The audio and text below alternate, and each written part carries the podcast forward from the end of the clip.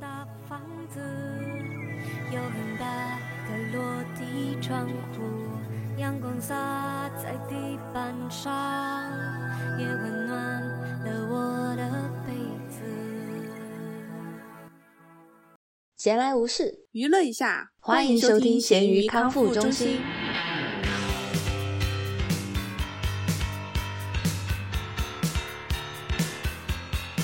大家好，我是在这个房子的购买和装修过程中什么都没做的大米。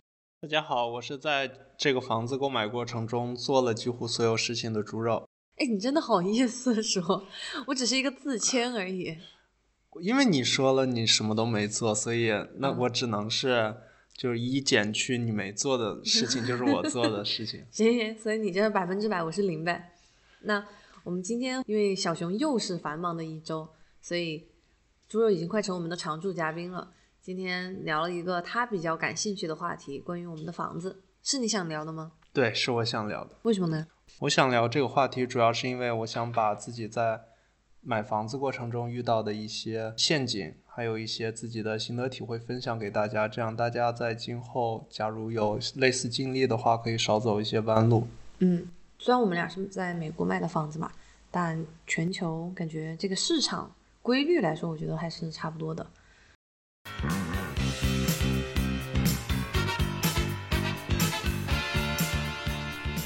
我们这个星期的食材挑战是由我提名的冰淇淋大赏，就很像日本的那种美妆产品，有没有什么大赏？所以是希望在美食微博群里的大家分享他们最喜欢吃的冰淇淋是什么。那猪肉，你最喜欢吃的冰淇淋是什么？我最喜欢吃的品牌是，并没有。对我好像没有什么爱吃的品牌，但我口味的话，我喜欢吃巧克力，嗯，还有那个小的曲奇碎片，有饼干的那种。对，大致的口味是那呃偏甜一些的，然后奶油多一点。大家知道猪肉人如其名，是一个不怎么挑食的人。他除了以上所说的这些特质，其实几乎什么都会吃。对，大部分口味我都会尝试一下，除了。我其实不太爱吃冰沙的冰激凌，我还是喜欢吃奶油多一点。哦，具体什么口味其实都可。其实我的话，如果猪肉是偏甜腻口一点的话，我其实是清爽口的类型，像抹茶和草莓，这是我比较喜欢的两个味道。品牌的话，其实我不喜欢那种糖太多的。我觉得大部分的中国人都觉得，对一个甜点最高的评价就是它不腻嘛。如果它的糖加的太多的话，我会稍微觉得也不健康。可是美国这边的大众口味来说，还是偏甜一些。我觉得你吃冰激凌就不要再考虑健不健康了，没有健康的冰激凌 啊。但你吃冰淇淋是更为了它那个爽，还是为了它那个甜？就是冰爽。可能小时候会觉得冰爽更喜欢。那小时候我我也挺爱吃冰棍儿，就是不是奶油的。但长大了以后，可能还是喜欢它的口味吧。像那种之前在超市买过，就是冰沙的感觉的，虽然它吃起来很冰，但我觉得不是我喜欢口味，我也不会再买。嗯，那如果是蛋糕呢？蛋糕和冰淇淋对于你来说的区别是什么？温度？对，口感也不一样吧。蛋糕其实我觉得没有像奶油，它外层是偏软一点奶油，但它没有很硬的那种像冰淇淋这种凝固的感觉。但是知道吗？其实就每次从冰箱里拿出冰淇淋还要化一下，他觉得太硬了。这个对我喜欢特别软和特别硬之 间的那个状态。当然，我一般是从硬的我也会吃，然后它吃的过程中它会慢慢变软。可能吃的时候我会越来越喜欢吃它变软的这个状态，所以我每次都会不由自主快把冰淇淋吃光。越到后面那个口感越适合我，所以我越忍不住想吃。啊，那说到巧克力的话。我印象中的巧克力的大种类哈，会分为把巧克力味道融在冰淇淋里的，还有一个是它是巧克力会裹在外层的，就那种脆皮的。你更喜欢哪一种呢？嗯，我喜欢融在里面的吧。脆皮的，像我小时候吃的火炬，那个口感还可以，但我觉得它每次吃的时候会掉的到处都是。那你吃冰淇淋会搭配什么东西吗？不会，就吃呀。配水果或者配不？你想我我喜欢吃的是巧克力口味的那个，怎么配水？还好吧，那个口味差别太大了。嗯嗯。但可能我特别腻的时候，我会喝点水。你在中国最喜欢吃的冰淇淋是什么？就那种街边能买到的。巧乐兹。外面是哦，它外面那个好像是带壳的，然后中间是奶油，在里面又是一个巧克力的芯儿。对对对，对我挺爱吃那个。因为我觉得在美国好像我们俩一般买的是桶装的，对，就不是冰棍儿那种。像我吃的比较慢，一是我不爱吃特别冷的，可能饭后嘴馋了会吃个两三口就把它封起来。猪肉就是真的停不下去的那种，必须要我频频暗示。大家如果有什么特别喜欢吃的冰淇淋的话，欢迎分享在评论区里面。我在美国超市一般会喜欢买比较实惠的大桶的，没有一个固定品牌。我好像买过很多，就是我们这面当地生产的一些冰淇淋品牌，我记不住名字，但大部分都是特别实惠的，就嗯，像脸盆一样大，不是，像碗一样大小的一盒，三四美元。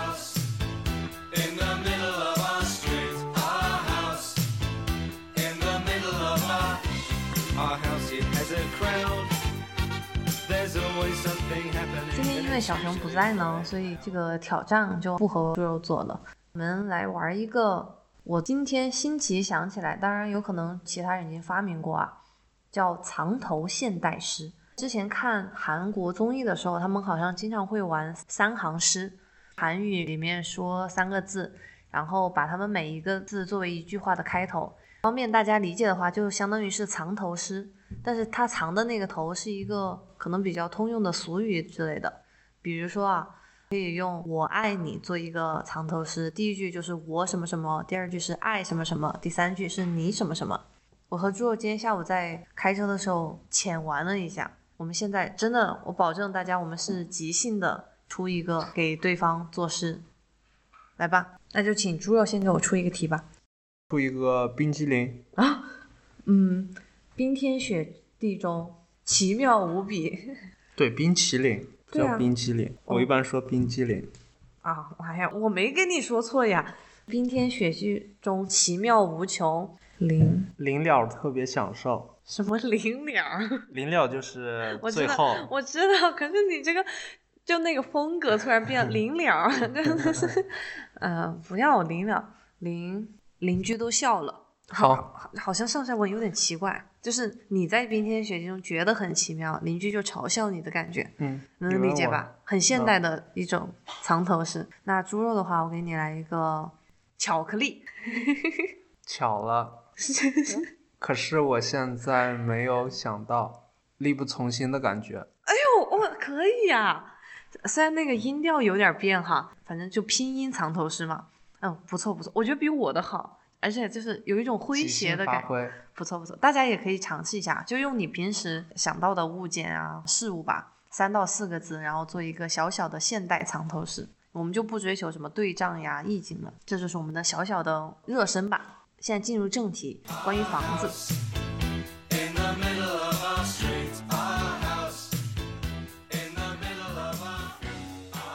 其实之前我和小熊在某一期的时候，新鲜事提到了我买了房子。我们首先邀请了房子出了比较大头，而且全心全意在为房子服务的猪肉来讲一讲，你为什么要买房子呢？买房子主要是现在生活工作都稳定下来了，然后在这面租房的成本其实跟买房的成本接近。那既然这样，为什么不考虑买一个房子呢？因为之前可能担心，比如说工作一两年会回国或者搬去其他地方，但现在反正可能性降得很低了，所以我就觉得还是想安定下来，不需要每个月租房交房租，可以把这个钱拿来还房贷或者什么样。嗯，我觉得现在当代可能年轻一点的人吧，大部分不买房的原因啊，我我自己觉得是两个大原因。第一是没有钱付首付，不一定是没有钱付月供，因为确实如果你月收入没有很高的话，你可以选择贷款年限长一点嘛。但是首付可能是一个门槛，或者是你需要下一个决心，而这个决心就关于是第二个原因，有的人他还不清楚自己嗯长期发展的城市在哪里，有可能是职业规划上面的。还在一个迷茫期，或者是就是不安于现状，他可能觉得想多体验几个城市不同的工作环境。对，嗯，但我们俩，首先我们都是比较偏于安定的土象星座吧，所以我们在美国打拼的这段时间呢，觉得工作上、身份上能够朝着稳定的方向发展之后呢，就把租房的钱拿来付月供，会划算一点点。对，而且当你发现在一个地区待一段时间后，你觉得这个地区在你将来职业发展的过程中也会有更多的选择，基本还是可以确定你会留在这个地方，所以这样的话，它的确定性会让你去有买房的想法。嗯，对，就是这个大区域吧。嗯其实我们现在买的是在华盛顿大西雅图地区啊，不是在西雅图的市区，那个房价还是负担起来会有一点困难。然后我们的工重心也不在那里，但是我们觉得，哪怕之后往那边移的话，在这个大周边买一个房子，也是一个嗯比较合理的安家的距离吧。对，西雅图市区其实那个价格也没有特别高，主要我们当时考虑的一个原因是因为阿咩的工作还在。不是阿咩，我是大米。啊，因为大米的工作还在我们现在住的这个区域，所以搬去西雅图，一个是离他现在工作这个地方太远，另外一个是西雅图市中心其实很少有新建房，嗯。大多都是二手的，然后年代比较久一些，嗯。这个也不是我们能考虑的房子，而且那面其实治安也有点差，其实，在美国买二手房还是一个比较平常。性价比比较高的一个选择吧。假如你发现了比较满意的房子，嗯，但是因为我们俩稍微不是一个特别会讲价的人，也不是很会评判一个房子它的到底值不值那个钱，对或者之后想怎么翻新等等，所以我们就觉得从头开始的话，因为大部分的新房它的价格是一定的嘛，比如说同一个小区周边的，如果都是新房的话，这个价格比较好考察一些。对，而且新房其实一般你去小区买新房，它会有很多选择，不同价位的、不同样式的。这样的话，其实你有很多的选择空间。另外一个原因就是，你买二手房的话，二手房其实有很多潜在的，不管是维修成本，或者你需要找人来专门在房屋购买入住前做一些检查，这些成本其实一方面是金钱，一方面是精力，我们不太想投入，然后我们也没有特别多的经验。嗯，所以还是想买新房，这样能安心一些。但是新房，我觉得对，如果你对一个特殊的地段，比如说一个学区或者一个周边，特别想要在那个地方的话，可以时刻的观察。然后，如果你是急着想快一点搬进来的话，那二手房会稍微方便一些。像我们的新房是在九月份定了之后，它从一片空地这样盖起来，是用了大半年，所以这个都是大家需要考虑的因素吧。对，而且你在买房子的时候，是新房的话，其实还存在一个问题，就是你需要考虑在签下合同到你房子入住前这段时间，它可能利率也会有一个变化。那最开始有了买房这个意图之后，你还记得我们当时为什么要买一个独栋的房子，而不是比如说像美国有很多种类嘛，公寓式的，就是也像国内一样，在一个高楼里面，然后你是其中的一户，也有一种叫 townhouse，它是联排别墅嗯 townhouse 是联排，你们会共用一个墙吧？嗯，就所以跟联排，就国内的联排别墅还不哦太一样。我们这个其实有点像联排别墅，两家隔得很近。但美国的 townhouse 的话，是他们完全要共用一个墙体。嗯那为什么我们当时会选择 single family，就是独栋的？嗯。首先，公寓的话，我们是暂时不会考虑的，因为公寓一个是居住面积小，另外一个我们有宠物。宠物的话，其实大部分公寓你养宠物不是很方便，你没有地方去遛它，像有院子之类的。Townhouse 就是挨在一起的这个房子，他们大多也是没有院子的。这种情况下，你宠物也没有地方遛它。另外一个原因就是我们住的这面其实新盖的房子好像没有出现 townhouse，大部分小区都是独栋的别墅。简单的概括一下，我们的社区呢是一个偏养老休闲的社区。对，但我觉得这面其实发展的基础设施都比较好，嗯，包括去一些商店，是我觉得在美国能看到的比较，说白就是你一进去就感觉这个设施什么都是新建的。嗯，然后我们其实没有太考虑学区，虽然我们住的这个地方离我所教的学校很近嘛，所以我也了解这个学区。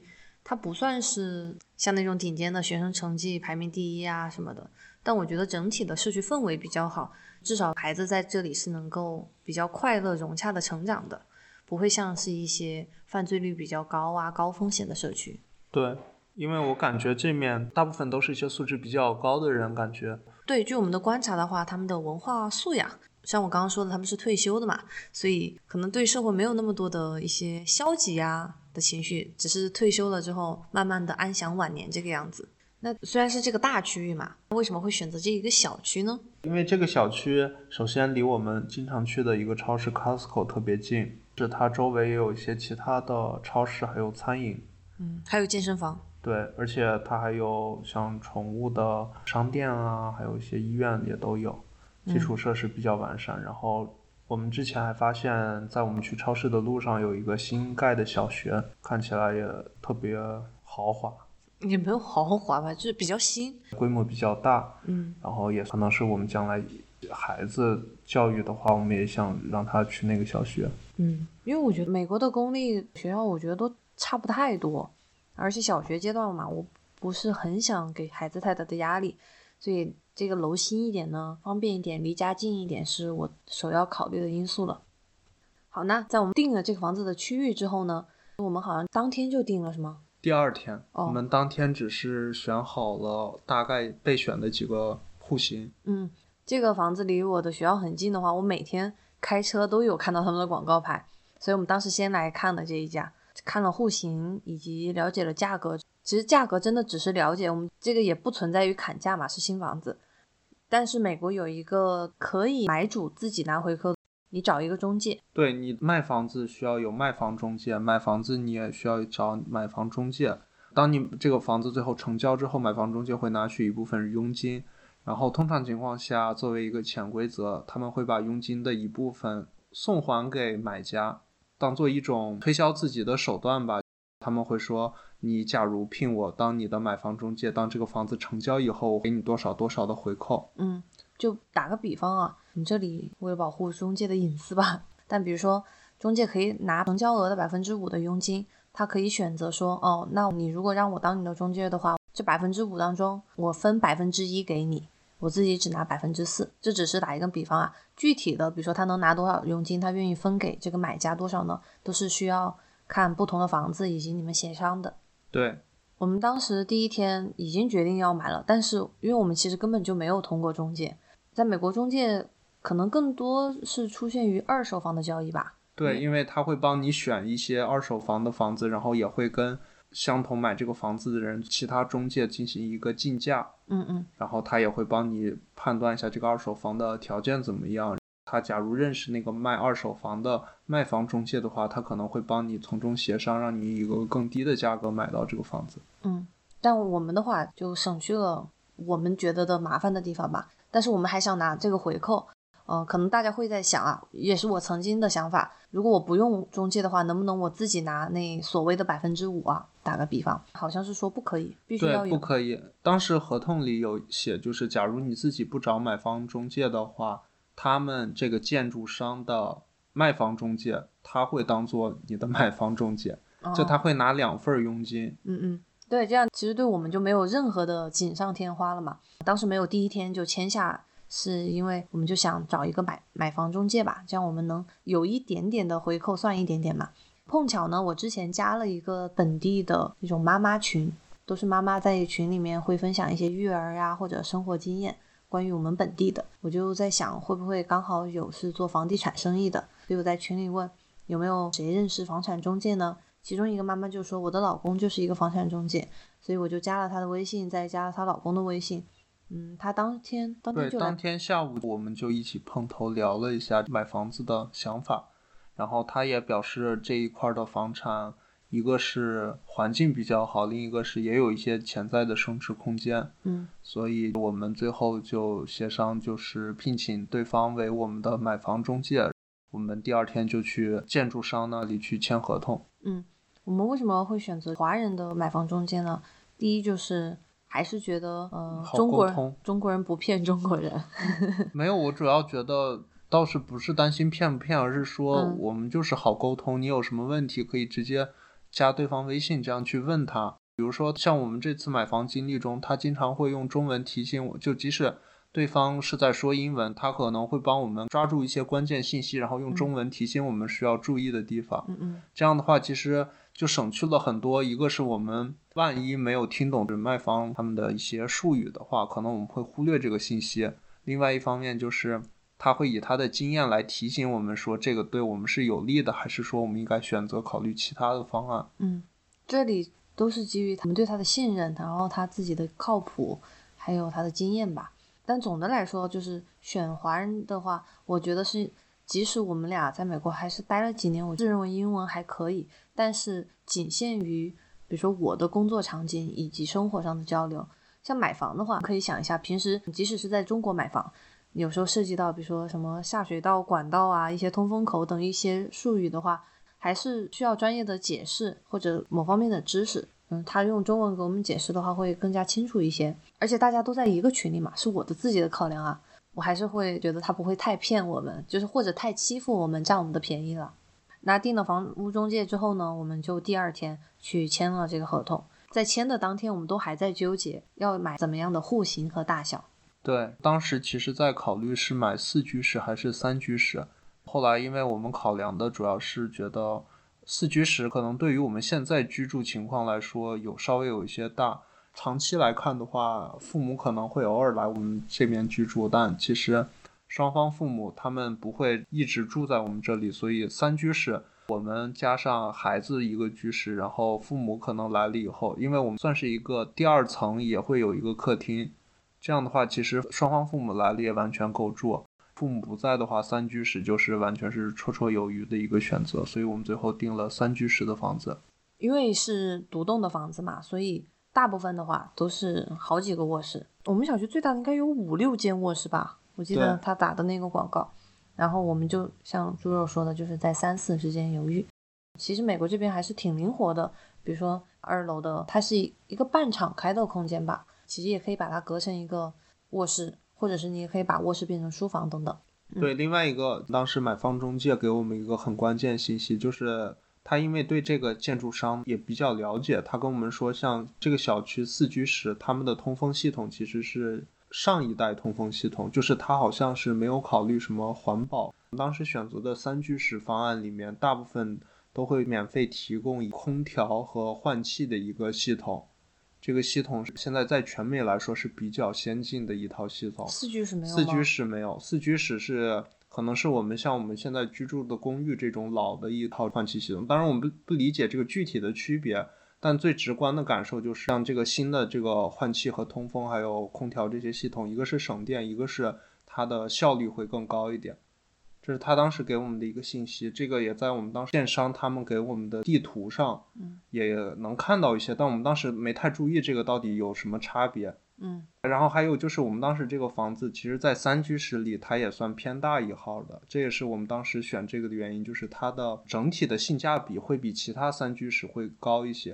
嗯嗯，然后还有选三居室之中的话，它其实也有不同的地理的位置吧，比如说它是在一个斜坡的上面，还是在斜坡的偏中间、偏下面的地方。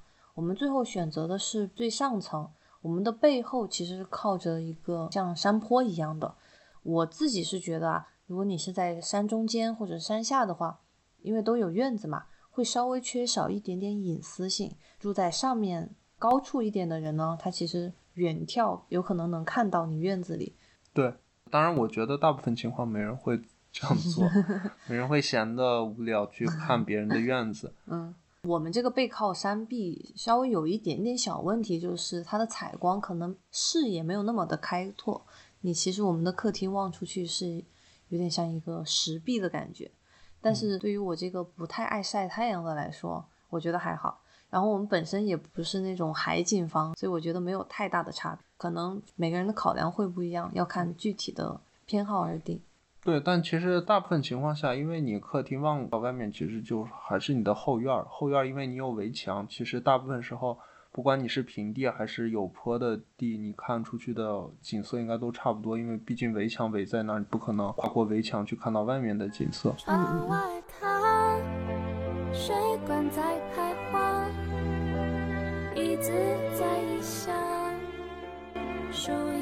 在签约的当天呢？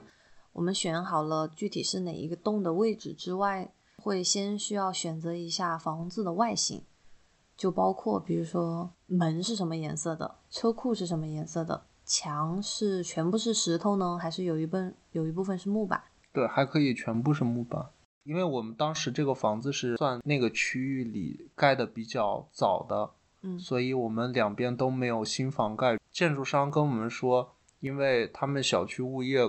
会有一个规划，相邻的房子颜色不能相同。就是说，你越后期选房子，可能你两边的房子都已经盖好了，这时候给留给你的颜色选择就会很少。嗯嗯但因为我们这个房子是比较早建的，两边都没有新盖的房屋，我们就可以选一个自己喜欢的颜色，嗯不需要考虑各种限制。嗯，但它这个颜色也不是说你随便什么五彩缤纷的都可以，它是说，比如说在五种当中你要选一个颜色，然后相邻的不能搁在一起，感觉好像做那个数学题。对，所以我们最后选了一个，我觉得是一个比较简单的搭配吧。我一直都不喜欢太多颜色的那种。对，我们的主要的色调就是灰跟白。嗯嗯。然后我们室内主要的色调就是淡黄色和白色，对，反正总体的房子都要一致嘛。这是我们的第一套房子吧，我们以前也没有太花心思的装饰我们的租的房子等等，也不知道住久了会不会腻，会发现一些不好。但现在看来的话，我觉得是给人一个很明亮、很温暖的颜色。对，当时我们在最后交房的时候，有建筑商他们会有工作人员带领我们参观这个房屋。他们当时不知道是出于商业互捧还是什么，他们就夸我们这个颜色选的特别好，嗯整体这个房子的色调特别统一和谐。嗯嗯，偏室外的设置呢是在当天就决定的，之后大概隔了两个月吧，一个月，哦，一个月会去一个英文叫 Home Gallery，可以简短翻译为家装室内装修，展厅。对，展厅。嗯嗯，我当时还专门请了半天假，他们那个时间给的真的很不合理。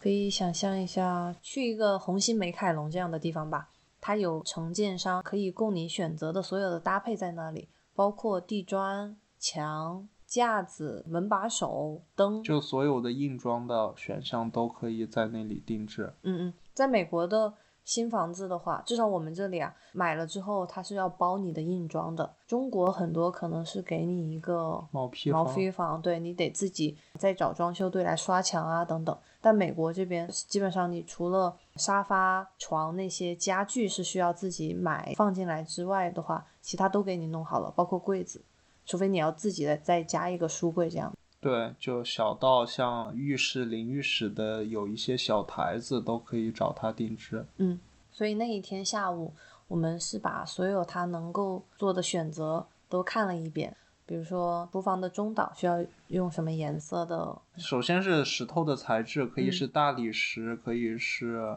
其他的名字我也没记 住。对我们很多时候就是看那个颜色的感觉，以及对呃那个实物摸起来它的光滑程度呀、光泽等等。我自己觉得啊，不是那种深思熟虑的决定。对，因为我是一大早就赶过去了，所以我当时选的选到后面，我也大脑有一些麻木了。其实嗯我主要当时考虑的一个是它的性价比怎么样，一个是跟我们房子的整体设计风格一不一致。嗯嗯没有很细致的考虑吧，当当然它会有样品，你可以感受一下。嗯嗯但其实我们大脑里也只是大概构思出一个样子，它也没有提供一些预览图，因为这个选项都特别细致，所以它可能没有办法立刻给你呈现出一个预览图，所以我们就靠脑补来做出选择。对，当时就很怀念我在动森里，并没有很好的在规划我的房间，我基本上都是按颜色来定的。选择了这些之后呢，他们就会先帮你搭了房子，然后把这些也完善好嘛。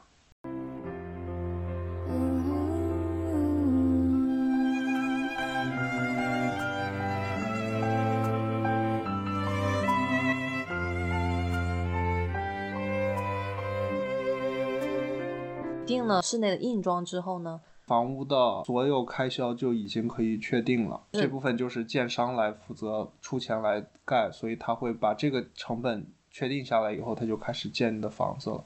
之后，因为这个价格已经定了，就下一步就需要办理贷款，然后他们有他们推荐贷款公司，这个可能因为相当于就是合作关系，所以他们会有一些优惠政策。嗯然后，当然我们当时也有找自己所在银行，我们的银行也会提供一些房屋贷款的选项。嗯但我们最后比较了，就是考虑了一个是电商提供的这个贷款的利率，还有一个他们会给一些优惠。嗯最后我们还选择了建商的这个贷款公司。嗯嗯，我们在签订合同的那一天，那个是首先需要交一笔意向金，嗯，定金，那个定金的话是差不多两万美元，也就是十几万人民币。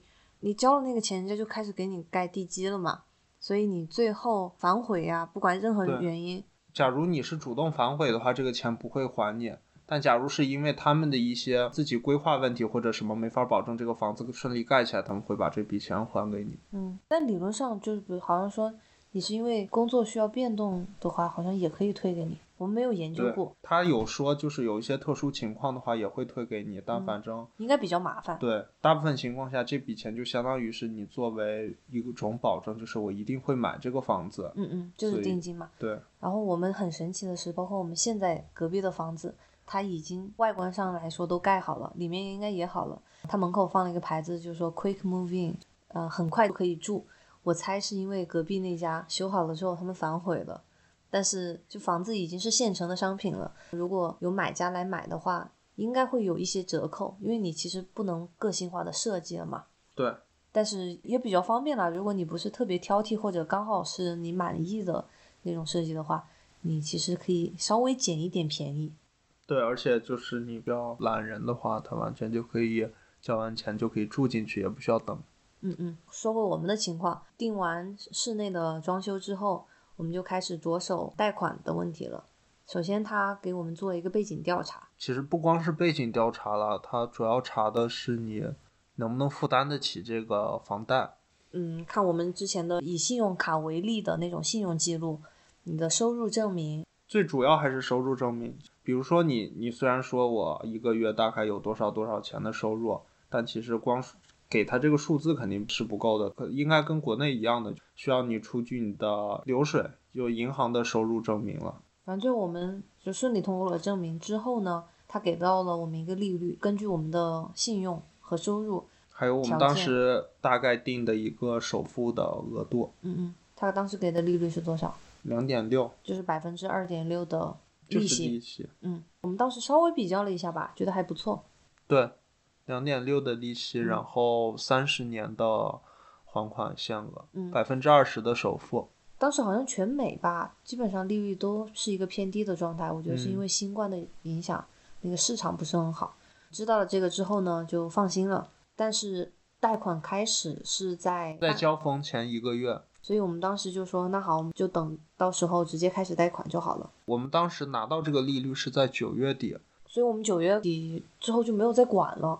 我嗯，们就觉得反正这就是他们给我们的条件嘛。结果到四月份的时候，就快交房了嘛，他就告诉我们要完善这个手续了。我们突然发现利率变了，对，首先他当时又问我们要了一次收入证明，感觉就是大概重新办了一个检查你的还款能力的一个流程。嗯利率从百分之二点六五涨到了百分之四点二五。嗯，当时我就很震惊，又很生气。对，首先原因是因为当时我们在去年九月份拿到的利率是九月份的利率，这个利率我们以为一直到我们交房的时候不太会涨，所以我们就没有选择。它之前有提供一个服务，就是锁定这个利率，当时没有选择这个选项，所以一直到我们交房后到三月份的时候，通知说这个利率已经涨到了四点二五。嗯，我都不是觉得他变这个事情，我以为他就只会有一次，不然他为什么要弄两次？我真的觉得很多此一举。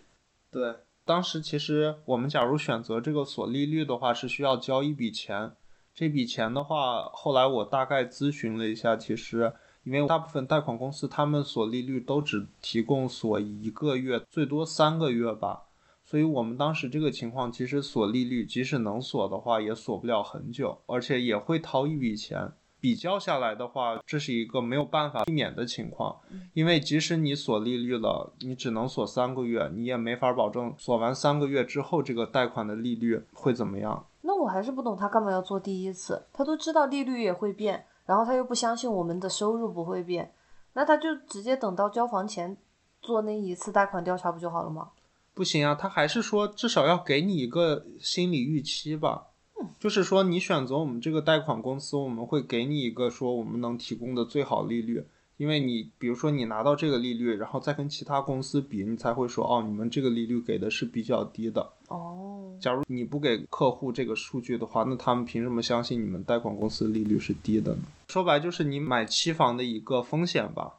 嗯一个小的风险就是说，你这个房子它的利率，假如你不是全款买的话，你永远需要承担一个风险，房屋的总价在你交房前可能随时都会变。就是说，你每个月要还的房贷，假如要贷款的话，当时我就觉得木已成舟嘛，那只能接受这个呀，我们又不可能去把那个定金退了，因为我们期待这个房子也很久了嘛，也懒得再去找一个类似啊或者更好的条件了。大概率我们还是决定把这个签下来，但是我们有稍微，比如说问一下我们的房屋中介，就买房的中介，说是不是真的全美都在涨，或者我们这个区域。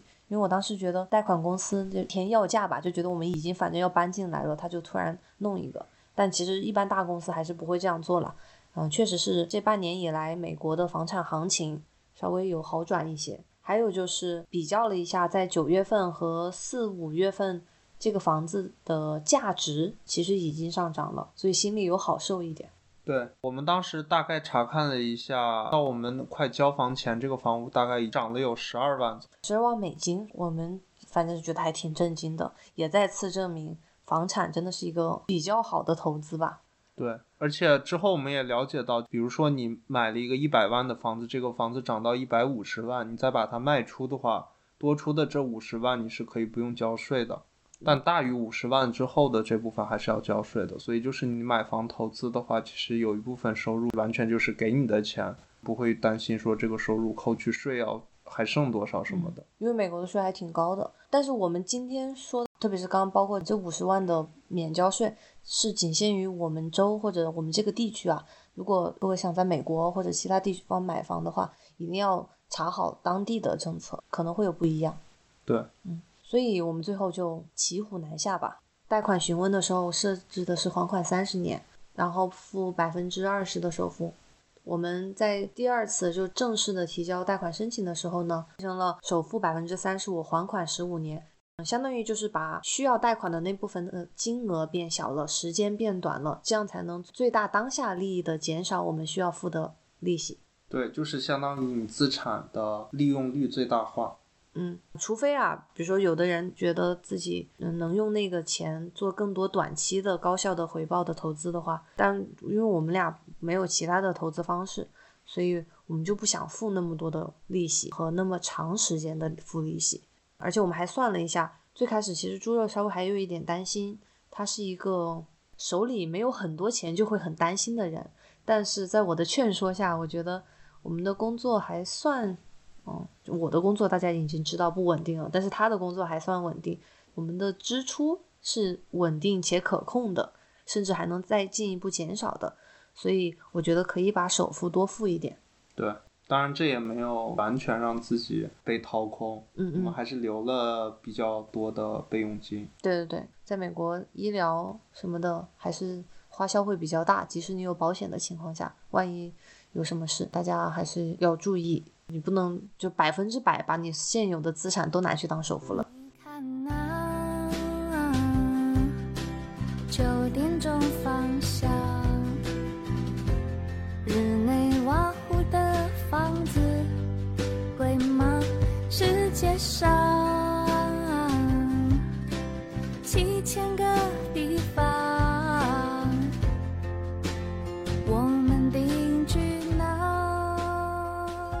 在办好了贷款之后，我们在四月底顺利的入住了进来。因为美国其实，在接房的时候，特别是新房，它会有政府的一个检测吧，嗯，就看你的污染有没有超标，是不是适合居住的。对，所以大家不用太担心这个装修的甲醛呀，或者一些其他的问题。我们接房之后的那个周末就搬进来了，现在已经住了一周了，感觉跟以前的生活环境很不一样。那我就想，猪肉在最后来分享一些轻松的话题。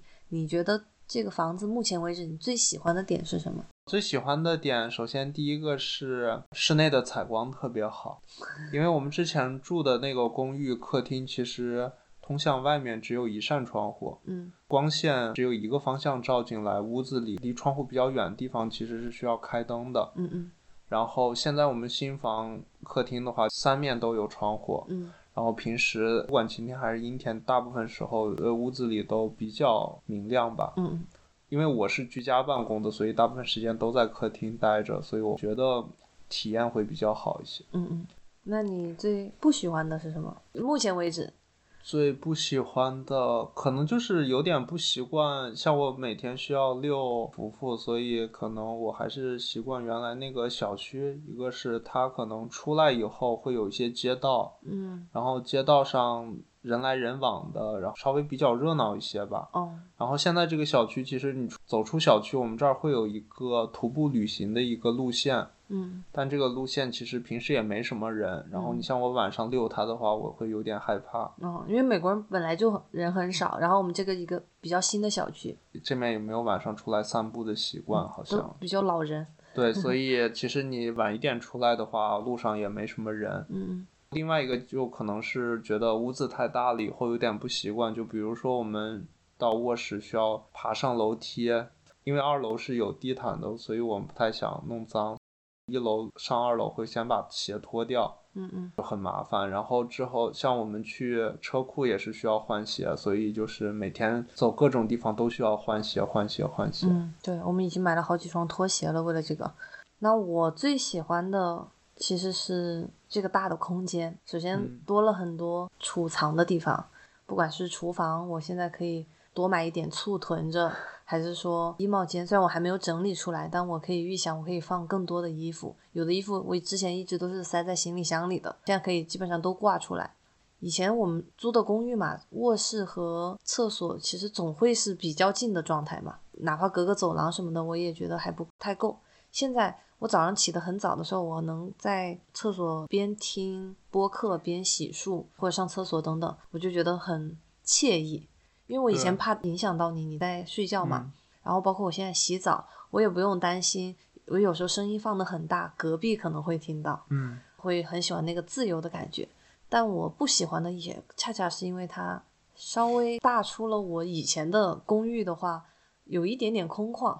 我们两个人有时候我在楼上，他在楼下的时候，我都会害怕。本来就胆子很小，如果六月份的时候他即将要出去出差三天，我也不知道那三天要怎么过。虽然家里有一个狗，但是还是感觉很不一样。我我到现在提说起来就还是有一点不想接受这个现实。嗯，实在不行，你到时候跟我一块儿出差。不要。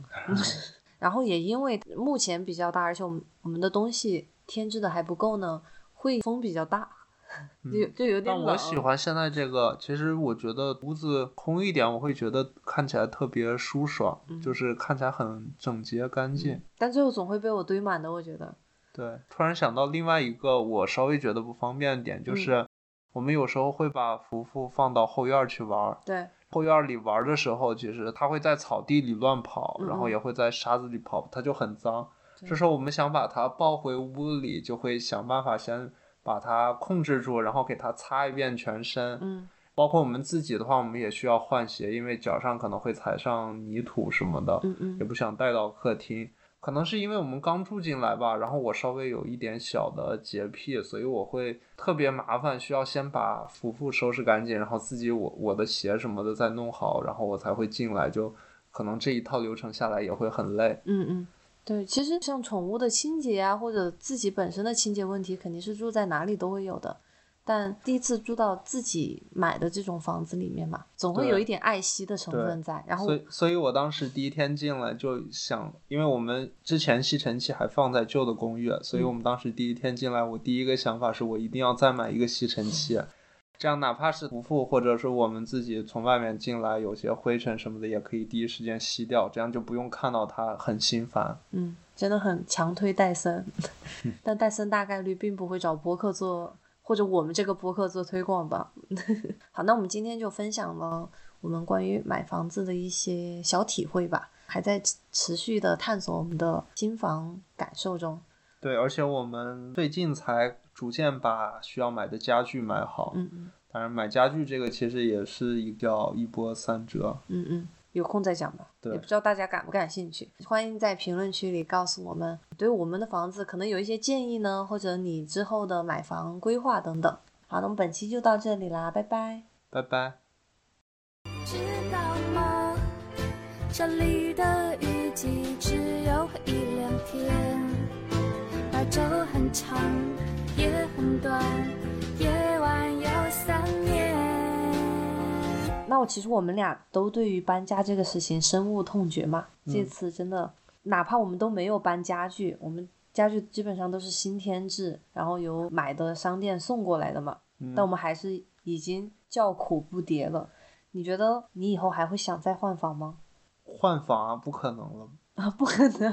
你要一辈子待在这个屋子里。你说搬家吗？对对对，可能我不会搬家，但假如我要买一个新房子，我可能这个房子大概率会留着呀，或者卖出去的话，我家具也会也会送给他吧。哦，大部分家具，嗯嗯，有一个猪肉一定要讲的小插曲，就是美国自助搬家的有一个神神奇的公司叫 U-Haul，U H A U L，它就是可以租那种大货车或者是小巴车，反正方便你运家具的。虽然我们没有搬沙发和一两个桌子，但是我们还把我们的旧床搬过来了，因为新床还没有到。猪肉我也不知道他是怎么想的，租了六个小时，大概晚了一个小时才去吧，所以我们能用的就五个小时。他问店员说：“我们如果五个小时之后还不过来，可不可以延长？”不知道他是在故意整我们还是怎样，他就说：“你时间要到之前给我们打个电话吧。”猪肉以为他的意思就是说你要知会我们一声，对，结果快到时间的时候，我们给他打过去电话，当时店员就跟我们说，请你赶快把这个车还回来，因为下一个客人马上就要用了。嗯但我们当时其实预留的还要再搬一趟，所以大概还需要一个多小时。嗯问他说我们需要延长这个时间，看有没有什么办法。然后他当时给我的回复是说，这样的话可能我们会收取一个罚金。嗯我说好呢，我就问他罚金多少，他说五十美元。我说那可以啊，那我就多交五十美元，然后我再。后来我可能感受到他的意思是说，交这个罚金是，他是在那种警示你，对，是在威胁你。结果没想到我们觉得罚金的价格没那么高，我们可以承受，我们就 想继续办。然后他之后又赶紧说了一条，就是说，假如你不还回来。我们可能会报警报警，报警说这个 车被偷了。然后我当时一听这个，我就觉得他可能是希望我们赶紧还回去，但他不会说的那么强硬。嗯嗯所以我们当时就赶紧跟他说，我们马上就回去，但可能我们会稍微晚一点。就是他们也理解，就说可以，那你尽快还回来吧。嗯，要跟大家说一下那个五十罚金的概念是什么呢？为什么店员觉得有警示作用？因为我们租那个车租六个小时嘛，费用差不多是一百多，嗯，所以他觉得五十美金可能一般人就不想掏了。然后，但是我们当时已经是箭在弦上，不得不发了，就东西都整理好了。然后有一些必须的东西，我们是放在最后一趟想搬过去的，所以真的很需要那辆车。有的东西是我们的小轿车不能够承担或者不太方便的，所以最后这样协商下来呢，他们就说可以再晚半个小时。我们最后大概可能晚了四十五分钟吧，嗯，但还好。就猪肉就一直很担心他会被警察抓起来。呃也不是说担心被抓起来，我担心他假如报警的话，可能会影响我们的信用吧。嗯，啊反正不管怎样啦，大家还是要跟那个渔货呀，或者是搬家公司都商量好这个时间，一定要问清楚能不能延长，能延长多久。